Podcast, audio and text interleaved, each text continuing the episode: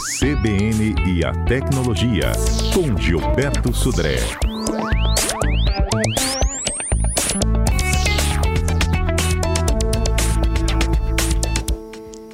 Dez horas e onze minutos, sexta a gente fala de tecnologia. Gilberto, bom dia.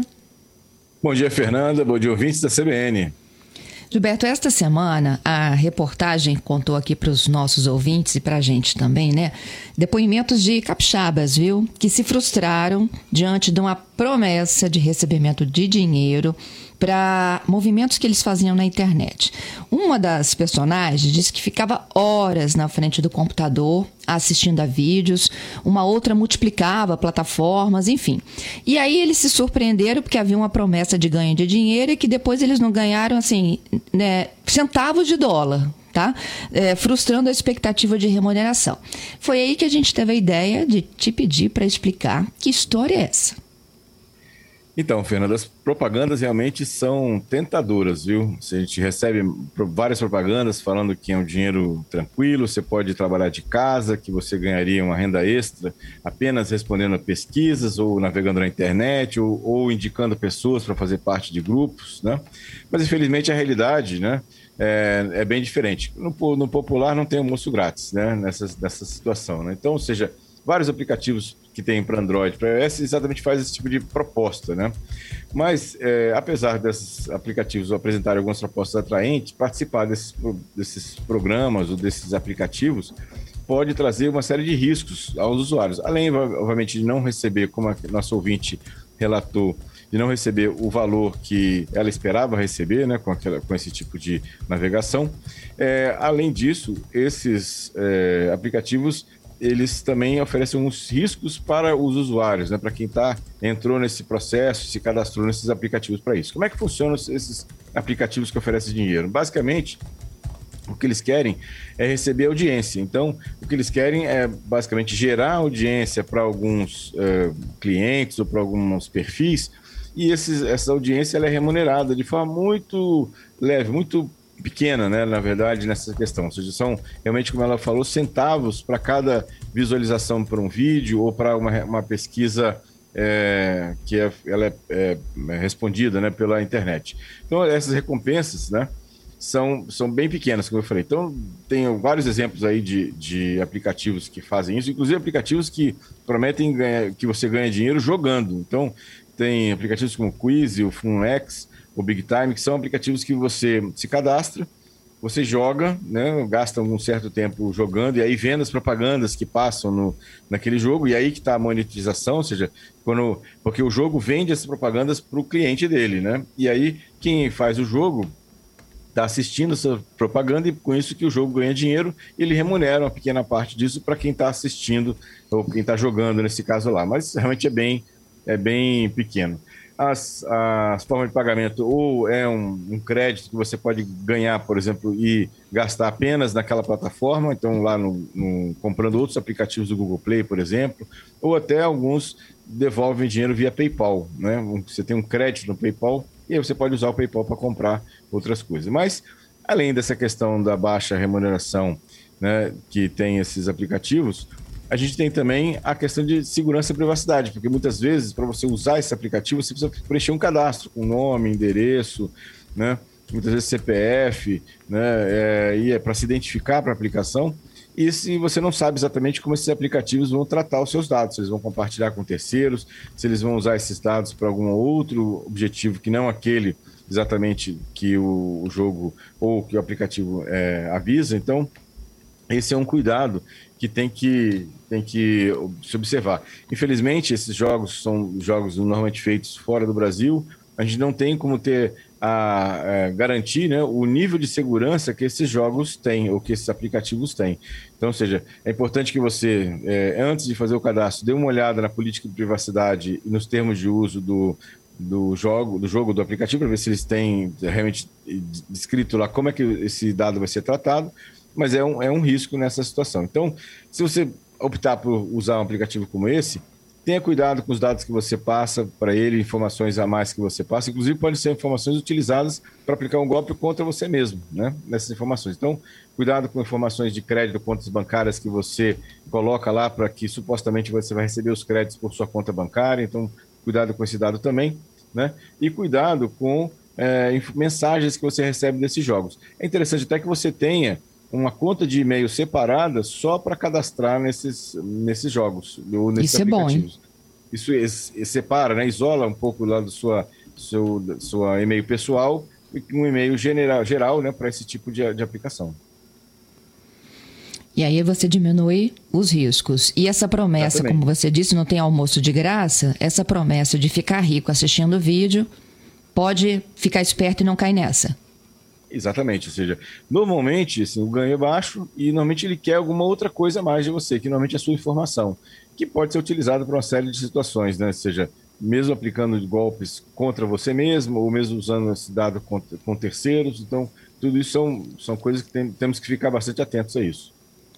É isso. Olha, se alguém já passou por uma experiência dessa e quiser compartilhar conosco, 992994297. Vamos seguindo as dicas de Gilberto. Já tenho aqui alguns ouvintes é, com outras perguntas, né?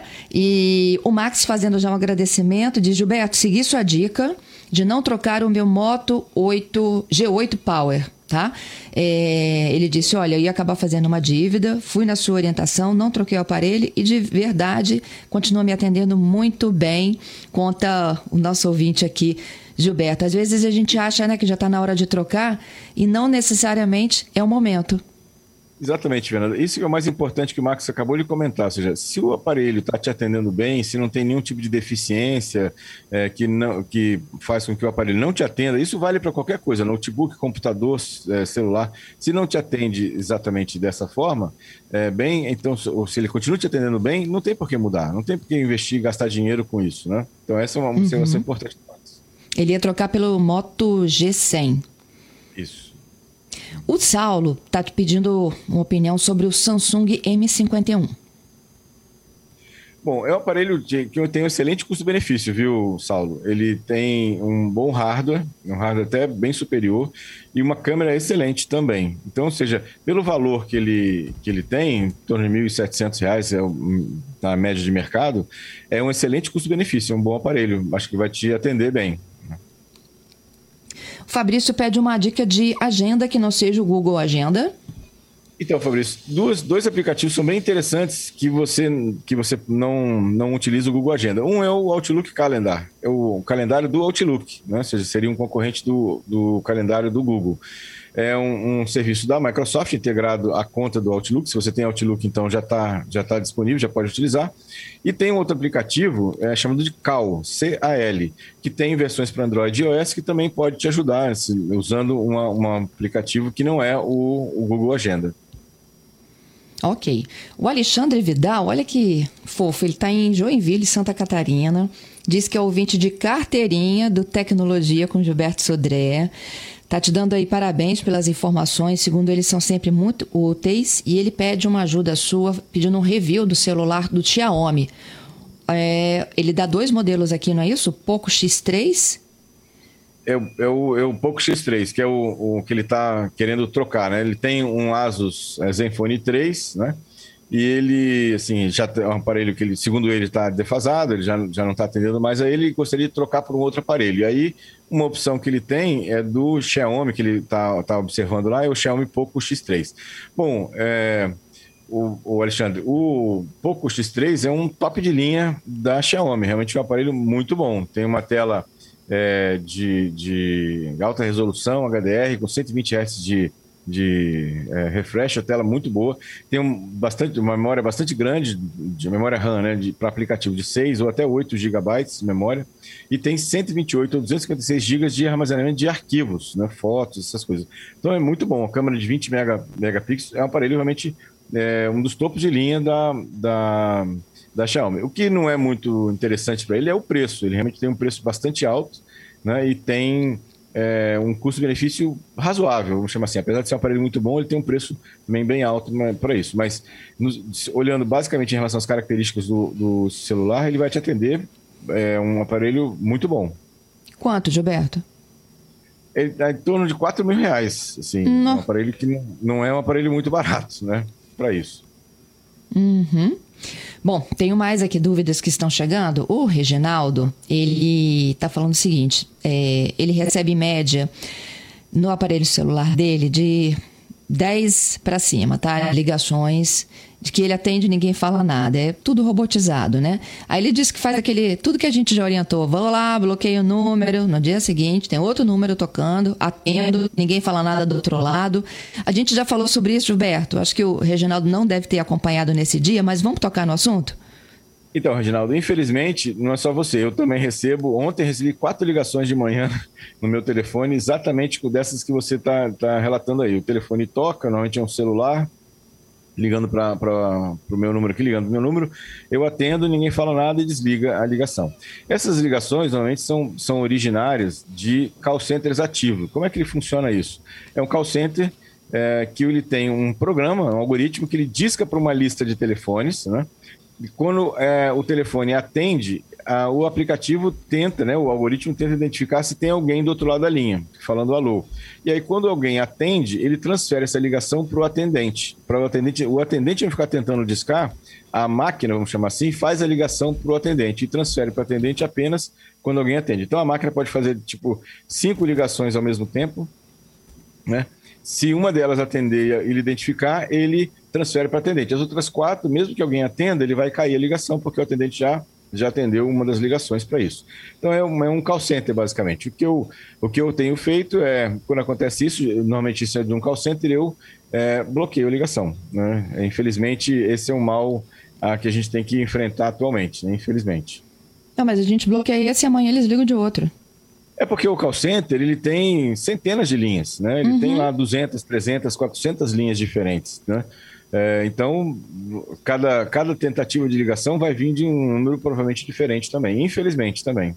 Né? É Uma sugestão interessante é que alguns aplicativos, alguns smartphones da Samsung têm, ou então você pode usar tipo um Truecaller, que é um outro aplicativo também que funciona para Android, que ele é, já tem uma base de dados de cadastro de ligações que são de spam ou de, de, de call centers.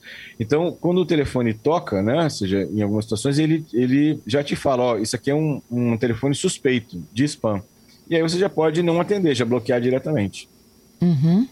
Gente, olha a história do Luiz aqui nos contando. Ele disse que ele comprou um Motorola no site de uma grande empresa de internet, tá bom? E que não tem o selo da Anatel. Veja só, hein? A informação de que ele foi fabricado na Indonésia e ele não está funcionando. Aí ele disse que ele já obteve um laudo da autorizada da Motorola, dizendo que o equipamento não foi fabricado no Brasil. E aí, como é que ele procede diante de uma situação como essa? Ele tem que pedir a troca, não? Exatamente. Ou dinheiro de volta? Esse aparelho não devia nem ter sendo vendido no Brasil. Né? Ou seja, é, se ele não tem autorização da Anatel para venda no Brasil, né, de, de, comercialização no Brasil, esse aparelho não deveria nem estar sendo vendido no Brasil. É ilegal a venda desse aparelho. Qualquer tipo de dispositivo eletrônico, né, seja de Wi-Fi, Bluetooth, celular, né, é, ou mesmo de comunicação, que é, para ser vendido no Brasil tem que ter autorização e certificação da Anatel para isso. Se ele uhum. não tem, é, não deveria estar sendo vendido, inclusive, nesse, nesse caso. Ok. Nós já falamos também sobre cookies, né? O aceitar ou não aceitar, mas a Mônica está aqui pedindo informações. Vamos repetir rapidamente qual é a dica. Quando a gente abre um site, aparece lá termos de uso, preciso ou não aceitar?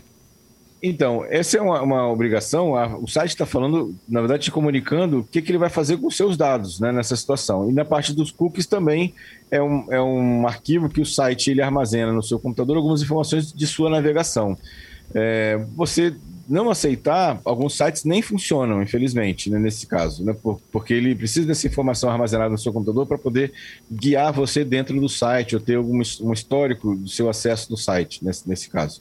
Então, em algumas situações é obrigado que você, para usar o site, aceitar o, o, o cookie. Mas é o cookie, a gente até comentou, é um risco à sua privacidade, porque vai armazenar, ou pode armazenar dentro do seu computador, que pode ser lido por outros aplicativos e outros sites, algumas informações sobre sua navegação lá no, no site. Mas aí, se não aceitar, também você não entra, né? Exatamente. Alguns sites, se você aceitar, você não consegue ter acesso às informações do site para isso. Uhum. Temos mais participações. Estou seguindo aqui da Mônica para o César. Ah, que legal. O César disse que também é ouvinte, não está aqui no Espírito Santo, ele está em Minas, governador Valadares. E assim como o nosso ouvinte de Joinville, diz que está sempre coladinho no rádio e nas transmissões do CBN e a tecnologia. O Márcio. Obrigado. Legal, né, Gilberto? Muito bom. Esse carinho é fundamental aqui para gente que faz rádio todos os dias. O Márcio, ele está perguntando se o iPhone 10, né? O X, se ele vai sair de linha. E se é bom. Não, é um aparelho muito bom. Realmente é um aparelho muito bom. No, no sair de linha, é, não vai sair de linha. O que vai acontecer, que ainda não é o caso, né? Ou seja, ainda vai ter algumas versões de iOS para frente. O que pode acontecer mais à frente, bem mais à frente, é, é que as versões mais novas de iOS não sejam compatíveis com esse aparelho. Mas por enquanto ele é um aparelho bastante novo, ainda tem uma sobrevida bastante grande pela frente aí, um, um excelente aparelho, sem dúvida. Uhum. Bom, agora a luta dos grupos do WhatsApp. O Diego está pedindo uma ajuda. Existe alguma possibilidade dele colocar um grupo em algum lugar de modo que as mensagens não cheguem na tela principal? Tipo assim, ó, ele não quer sair do grupo porque é indelicado, mas também ele não quer ficar vendo as mensagens que chegam toda hora. Bom, essa é uma excelente pergunta. É, ainda não vai poder, ainda não pode, mas já tem alguns rumores de que, a, que você vai poder arquivar esses grupos. Ele vai ficar tipo que escondido numa área interna lá do WhatsApp que você pode resgatar quando você quiser mas ele vai ficar num grupo meio, assim, numa, numa caixa de separada, vamos chamar assim. Não vai aparecer para você é, te perturbando nesse caso. Então, essa é uma alternativa. Isso já está em beta em algumas versões do, do WhatsApp, né? E vai ser liberado provavelmente em breve para todo mundo lá nesse caso. Então, é, o WhatsApp já está pensando nisso mesmo, nessa situação. Mas por enquanto, uhum. infelizmente, não tem outras, outra alternativa. Ok. O Vitor está me contando o seguinte: no último programa, deixei uma pergunta aqui sobre o despertador do Xiaomi. Ele disse que em duas ocasiões o celular dele não tocou, mesmo estando com volume alto. Ele só recebeu uma notificação de como se ele não tivesse parado o despertador e horas depois. Existe algum registro disso, de mais pessoas passando por essa situação? Existe. Infelizmente, é, Vitor, eu já vi isso acontecer. Alguns, algumas pessoas já me reclamaram dessa situação também é, de o despertador padrão do Android não despertar, né? E na verdade só aparecer muito à frente. Isso acontece, é uma falha de software, obviamente, acontece aleatoriamente nesse caso, né? É, mas sim, dá, dá uma observada se você realmente tem certeza que estava ativado, estava tudo certo, se tinha, é, se tinha é, uma, tava na campainha, vou chamar, tava, tava, tinha algum áudio para ser tocado né, nessa situação. Porque, por exemplo, aconteceu comigo já uma vez, deu ativar o, a, o alerta, né? É, só que estava no vibrador, né?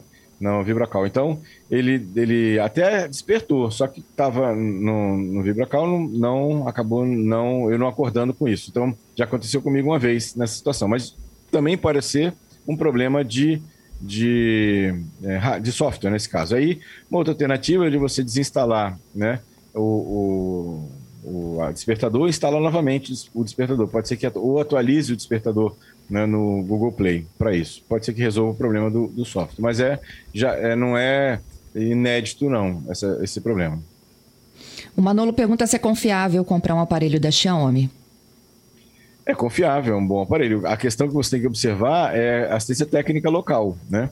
Ele tem, ah, tem loja no Brasil, mi.com.br, se não me engano, essa é a loja oficial né, no site, e olhar os modelos que estão sendo vendidos na loja, porque esses modelos vendidos na loja é, vão ter manutenção local no Brasil. Modelos okay. que são trazidos de fora, pode ser que não, eu tenha alguma dificuldade de manutenção de peças aqui no Brasil. Viralizou. 10 horas e 34 minutos. Gilberto Sodré conta pra gente essa audiência do Instagram. Exatamente, Fernanda. Uma pesquisa que me chamou bastante atenção essa semana mostra que a audiência do Instagram já é 35 maior do que do Facebook, mostrando uma coisa que a gente já tinha é, sentido, né? Já no passado, já tem algum tempo, e agora com números, né? Que realmente tem muita gente abandonando o Facebook e agora o Instagram é a bola da vez, né? É, exatamente é o, é o, o, o a rede social que as pessoas estão realmente interagindo mais em relação a isso. Então, esse estudo né, foi, foi feito que foi, demonstrou né, que o Instagram ampliou sua liderança sobre o Facebook durante a pandemia. De acordo com esse levantamento, o Instagram já tem uma audiência 34,7% maior do que a do Facebook. Então veja que é, é realmente uma, uma, um marco e tanto, viu? E uma mudança de, de comportamento dos internautas, com certeza. É isso aí. Gilberto, muito obrigada, bom final de semana e até quarta que vem. Obrigado, Fernando. Obrigado aos ouvintes pelas muitas participações. Um excelente final de semana para todos e até quarta-feira com mais tecnologia.